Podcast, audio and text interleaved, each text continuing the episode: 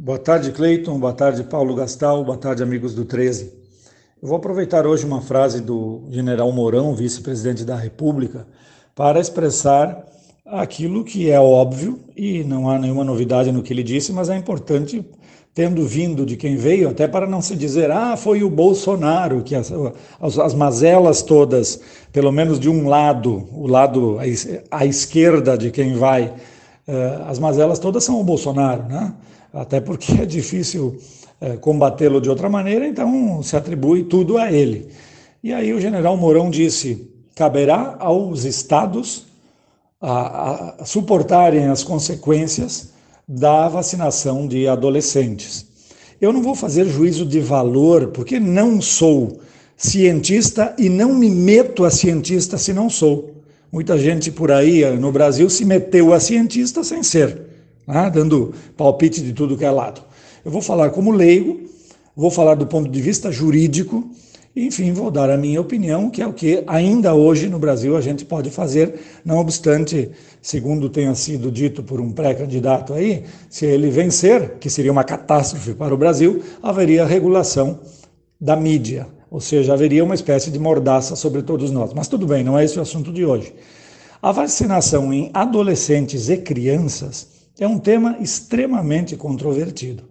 Primeiro, porque, segundo se diz, a, a probabilidade de haver é, a morte por e até mesmo a, a contaminação da, da, pessoa pelo vírus a partir da, da, nessa faixa etária, melhor dizendo, é baixíssima, baixíssima. E teoricamente, sustentam alguns, não valeria a pena o risco da vacina diante do, do, do, do perigo potencialmente causado por uma, uma, uma substância ainda em fase experimental e mais ainda em fase experimental em se tratando de adolescentes e de crianças. Ah, nós sabemos que em qualquer coisa na vida, quando dois bens jurídicos estão em jogo, a gente opta pelo mais valioso. É, por exemplo, em idosos com 80 anos é muito mais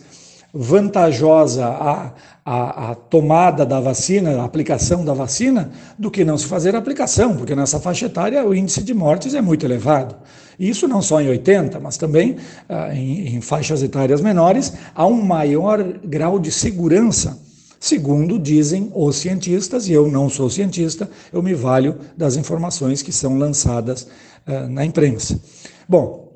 é, só realmente, é, se crianças e adolescentes não têm, em relação à aplicação de vacinas, a comprovação de uma segurança é, maior do que, o, do que é,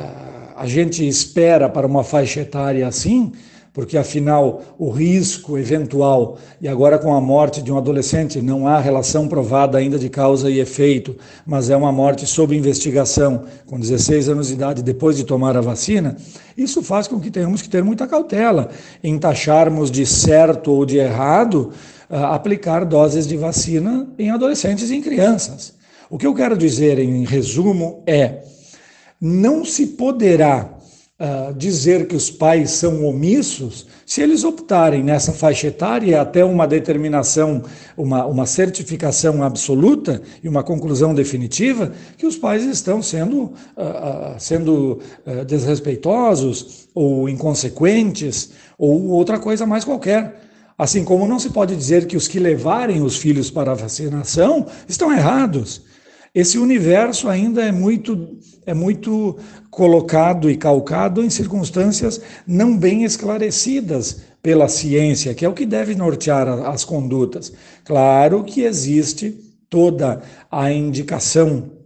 de alguns órgãos de que é possível, por exemplo, a Anvisa, a OMS, que para mim não é parâmetro para nada, nem para um lado nem para outro, mas diz que, que não se deve, em princípio, em relação a, a, a adolescentes sem comorbidades, haver essa vacinação em massa num primeiro momento, mas enfim, é preciso tomar, tomar, cautela ao se abordar o tema para que não se desacredite a vacina, que é um instrumento relevantíssimo, fundamental, essencial e também para que os pais tenham segurança quanto a, a, a, levarem os filhos para a vacinação ou quanto à possibilidade de eventualmente isso não ser feito. De qualquer maneira, particularmente eu sou plenamente favorável à vacina, acho que ela tem que ser dada e, claro, sopesando risco, benefício como critério definidor dessa situação toda em relação a essas faixas etárias menores. Um abraço a todos.